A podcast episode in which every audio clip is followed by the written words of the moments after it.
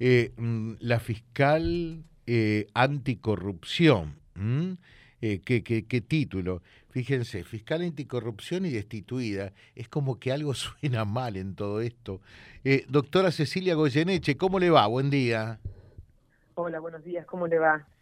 Bien, que, que casi como que fuera una contraposición una cosa con la otra, ¿no? Porque eh, mucha gente no duda de la idoneidad, de la entereza, de la decisión y el compromiso de ir hacia adelante, pero, pero cuesta mucho. Sí.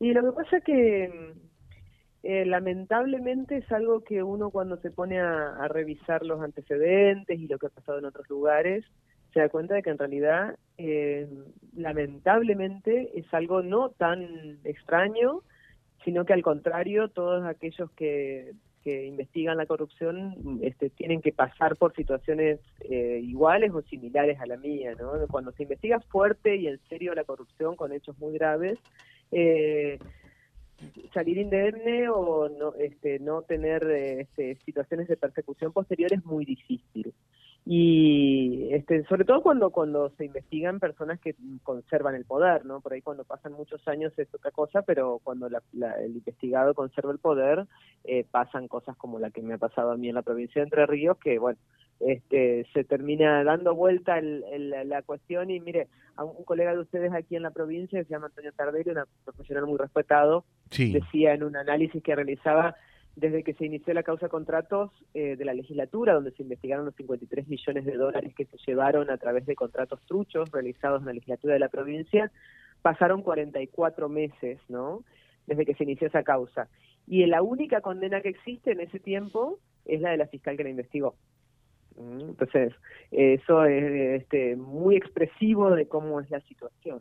Eh, quienes fueron investigados están esperando, eh, base a, bueno, a lo que son los tiempos procesales y a, las chicanas y, este, entorpecimientos que han tratado de, meter en ese juicio, eh, están este, sin, sin ninguna carga de, de, un juicio el ciernes todavía, pues está la causa parada en la corte a través de unos planteos de incompetencia que realizaron y sin embargo quien quien investigó, quien llevó adelante esa investigación está destituida de su cargo. ¿no? Es una cosa bastante insólita y bastante triste para nuestras democracias, pero bueno, lamentablemente es así. claro, eh, usted destituida de su cargo, eh, al menos provisoriamente, porque esto todavía no quedó firme, eh, hay otras instancias desde el punto de vista jurídico para, para determinar si esto efectivamente queda finalmente confirmado o no. y, y de la misma manera que a veces eh, mm, se puede sacar a, un fiscal que investiga la corrupción, eh, al, presunto eh, corrupto que se le investigó, que se dijo que se lo sacaba de la Embajada de Israel, el ex gobernador de Entre Ríos, apareció en un, en un acto celebratorio del 25 de mayo en la Embajada Argentina en ese país. Qué inaudito todo, ¿no? sí, pero mirate, otra cosa más te digo en este sentido, ¿no? a Uribarri se lo empezó a investigar hace en, 2018 se mandó su causa a juicio, tuvimos como tres años esperando, tratando de hacer ese juicio, conseguían suspenderlo siempre a último momento, etcétera. Mientras duró todo ese proceso, él fue presidente de la Cámara de Diputados de Entre Ríos, después fue embajador en Israel, mientras él estaba en juicio era embajador en Israel.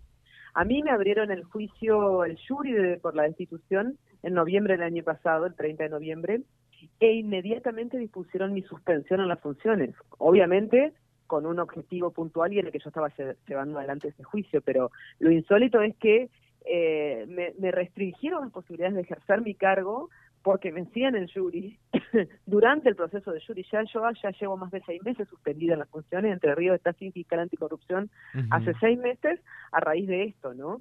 Mientras que a cualquier imputado, eh, y, con una acusación que era por si me tendría que haber excusado o no en una causa, sin ninguna consecuencia para la causa, al contrario, ¿no? Mientras que nosotros tenemos a una persona que se lo investigó por, por sustraer dinero del Estado, ingentes sumas de dinero, mucha plata, y, y bueno, y mientras hacía eso, estuvo cargos públicos importantísimos. No cuestiono que sea así porque eso es correcto, digamos, no necesariamente tiene que estar, tener una restricción, eso no lo dicen las leyes, pero lo que sí cuestiono es que en mi caso eh, por una por un proceso que fue absolutamente amañado me, me suspendieron inmediatamente. O sea, para, para los que luchan o, investigan la corrupción se es expeditivo, para los otros casos no tanto. Eh, para los presuntos corruptos no no tanto. Ahora, Eh, doctora Goyeneche, la, la pregunta, total no nos escucha nada. Eh, yo digo, eh, reflexionando usted como persona, más allá que como, como abogada, como fiscal, ¿qué piensa de, de, de, todo lo que vio, de lo que investigó, de lo que pasa, de lo que le pasó? ¿Me permite el término y ser grosero? De ver tanta mierda junta y, y en, en, en la política ¿Cómo es el tema? Pero, pero como ser humano, como persona, ¿qué le cuenta a su, no a los medios periodísticos, a, su familia de lo que hoy seguramente está viviendo y por qué no decirlo? Eh, debe estar sufriendo también, ¿no? Eh, como, como persona, como profesional, como fiscal y como argentina, por otra parte, ¿no? Ah, sí, sí, sí, la verdad que uno solo vivo con con sensaciones encontradas, ¿no? pero esencialmente impotencia y tristeza y esa sensación de mirar para adelante pues, eh, y la responsabilidad que siento por, por mis hijas, particularmente, de decir, eh, bueno, ¿qué país le vamos a dejar, ¿no? ¿Cómo, cómo, eh, cuánto pusimos? Yo estoy muy tranquila de haber hecho todo lo posible de mi parte y, y que, y, que lo seguiré haciendo, pero a la vez este, siento la tristeza de pensar que que hay tantas personas que, que hacen un esfuerzo muy importante para mantener una situación de, de, saqueo, ¿no? De, impunidad por hacia los saqueadores del Estado y a los saqueadores, para no decirlo del Estado, porque eso parece muy abstracto, ¿no? De la plata de los ciudadanos, del dinero de los ciudadanos, ¿no? Que tendría que estar volcado hacia el bien común y en lugar de eso está, está siendo este objeto de rapiña. Eh, y eso me, a mí me pone muy triste porque, porque no es solamente la sustracción, el robo, la rapiña, es también la destrucción de aquellas bases institucionales por las cuales nos organizamos. Nos organizamos de una manera según la cual, eh, bueno, deberíamos regirnos por algunas normas de convivencia, ponernos de acuerdo en respetarlas a ultranza para poder seguir viviendo este, juntos y parece que ni siquiera eso está, está claro y hay algunos que, que están dispuestos a romper todo con tal de, de, mantener la impunidad y mantener esas cuotitas de poder que tienen, porque algunos lo hacen hasta ni siquiera por el dinero, algunos lo hacen por, por mantener esa cuota, esa sensación de poder, este que bueno, que para, para muchos parece que es valioso. Eh, la, la pregunta que, eh, que, le hago, cuando, cuando sus hijas le dicen, eh, mamá, ¿qué estás haciendo? ¿No estás ¿No estás arrepentida? Explícanos un poquitito lo que está pasando. Qué, qué, qué, qué, qué bravo de ser como madre explicar todo esto, ¿no? Sí, sí, el, los chicos tienen esta sensación de que la injusticia es inexplicable, ¿no? La justicia es algo que, que sorprende porque no, no, como no tienen maldad, no pueden, no pueden pensar que, que, que alguien puede decidir por la injusticia de una manera, este, eh, sin, sin dar demasiadas explicaciones y como un acto de poder, así como un golpe en la mesa. Así que para ellos es bastante eh, eh, frío, bastante, bastante duro comprender esto. Eh, a lo mejor casi es probable que ni siquiera lo entiendan y simplemente este, lo, lo vayan a entender en el futuro, pero bueno, es así, es triste, es triste, la verdad. usted decía triste y, y, repitió en más de una oportunidad tristeza. ¿Volvería a ser lo mismo? Sí, sí, volvería a hacer lo mismo. No, no, te, no tengo ninguna duda de que lo, que lo volvería a hacer. Eh, porque eh, perdón, perdón, eh, con, con, el respeto siempre.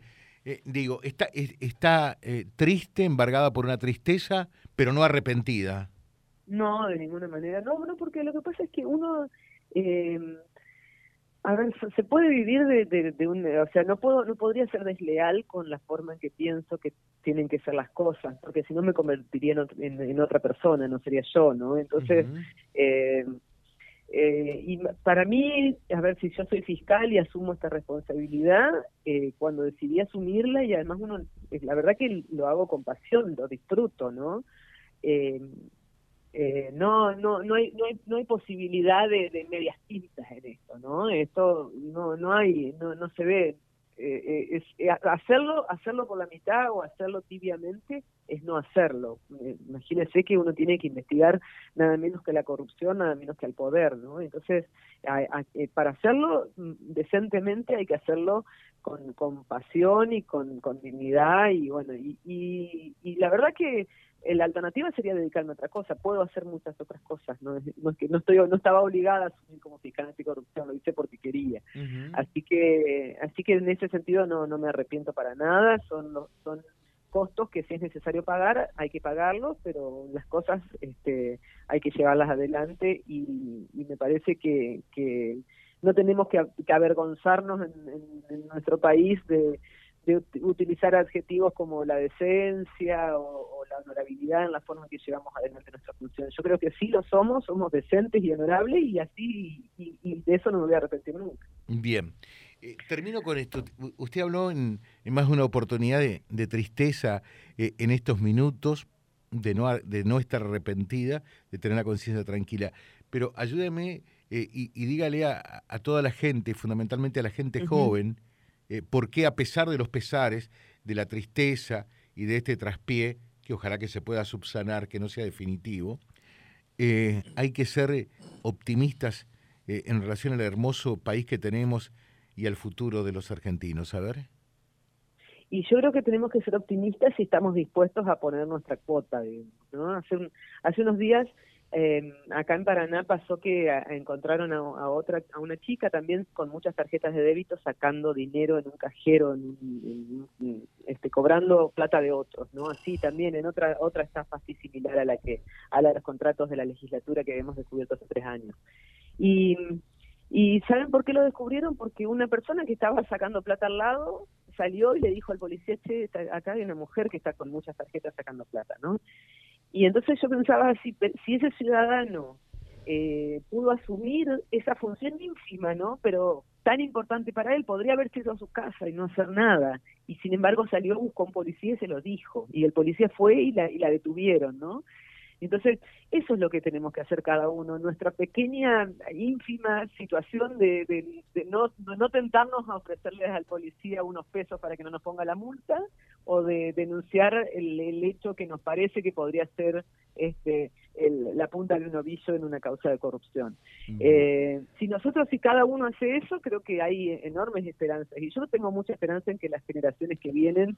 Eh, tengan este, tengan otra postura, que, que, que eh, haya un cambio de paradigma. Lo que necesitamos nosotros es un cambio de paradigma, ¿no? Que, que la cosa fácil y, y, la idea de, de, esto de que mencionaba anteriormente, de la rapiña como una salida posible, no sea ya visto de esa manera y, que, y que castiguemos y no concedamos nada en, a, a, esos lugares. Así que este eh, no me queda otra, no nos, creo que no nos queda otra que tener esperanza en eso.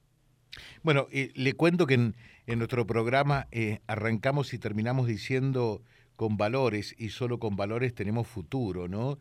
Ah, y que de alguna manera en esto siempre nuestra guía ha sido la doctora Hilda Molina que dice, ustedes tienen un hermoso país, cuídenlo, es el país de, mis nietos también, pero, pero Argentina, como tantos lugares del mundo, eh, padece de esta enfermedad endémica eh, que es eh, la falta de valores. Y todo esto se soluciona, decía, con valores, ¿no? Que creo que este caso de lo que pasa con usted es una muestra palmaria de ello, ¿no? Sí, este, ojalá, ojalá que podamos aunque este, creo que tendríamos que estar todos felices si desde nuestro lugar pensamos que podemos desencadenar un, poquito de conciencia en eso, ¿no? Desencadenar esta idea de, recostarnos en este lugar, ¿no? En el lugar de los valores. Eh, por eso, desde ya, eh, le decimos, eh, no baje los brazos a pesar de los pesares, que seguramente hay momentos muy, muy, muy duros, porque no dramáticos, pero es para, para el país de, de, nuestros hijos, de nuestros nietos, ¿no? Le dejo un mejor país, por lo menos con más valores, con más institucionalidad. Porque siempre decimos también, y con esto termino, eh, que corrupción hay en todos los países del mundo. Lo que ocurre es que en los otros países del mundo lo que no hay es impunidad, que es lo más grave. La, impunidad es más grave que la corrupción, ¿no? Y eh, habilita su reproducción, ese es el problema, ¿no? Eh, por eso les preocupa tanto a, quienes están vinculados a la corrupción eh, persistir en la impunidad. Por eso, se, se, imagínense que en la provincia de Entre Ríos eh, han quedado muy expuestos quienes, quienes están en la búsqueda de impunidad. Quedaron muy expuestos y asumieron esa exposición con tal de revertir eh, este mensaje que se había dado con la condena de ocho años al, gobernador. O sea, lo que quieren revertir es, que, es que la, la sociedad, la ciudadanía piense de que puede haber un lugar donde, un espacio donde no haya tanta impunidad, ¿no? La, la sensación de algarabía, de júbilo que tenía la ciudadanía entrerriana cuando lo condenaron a Olivarri es algo que molesta mucho, porque es la sensación de que una vez no hubo impunidad. Y esa sensación por ahí podría dar lugar a un cambio de actitud, ¿no? A que las que tengan que contar cosas como testigos se animen y lo cuenten. Y eso es algo intolerable para algunas personas, ¿no? El mensaje es que tenemos que estar convencidos de que la impunidad siempre gana.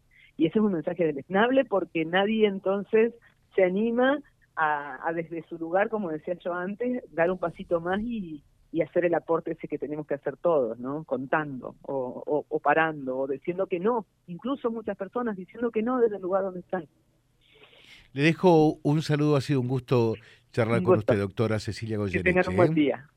Buen día. Hasta luego. Buen día.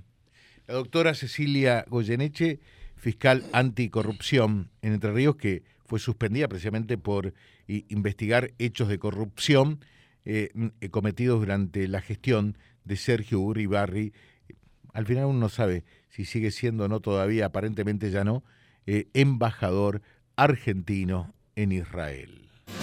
Vía Libre, siempre arriba y adelante. Vialibre.ar, nuestra página en la web, a solo un clic de distancia. www.vialibre.ar. Vialibre.ar. Vía Libre, siempre en positivo.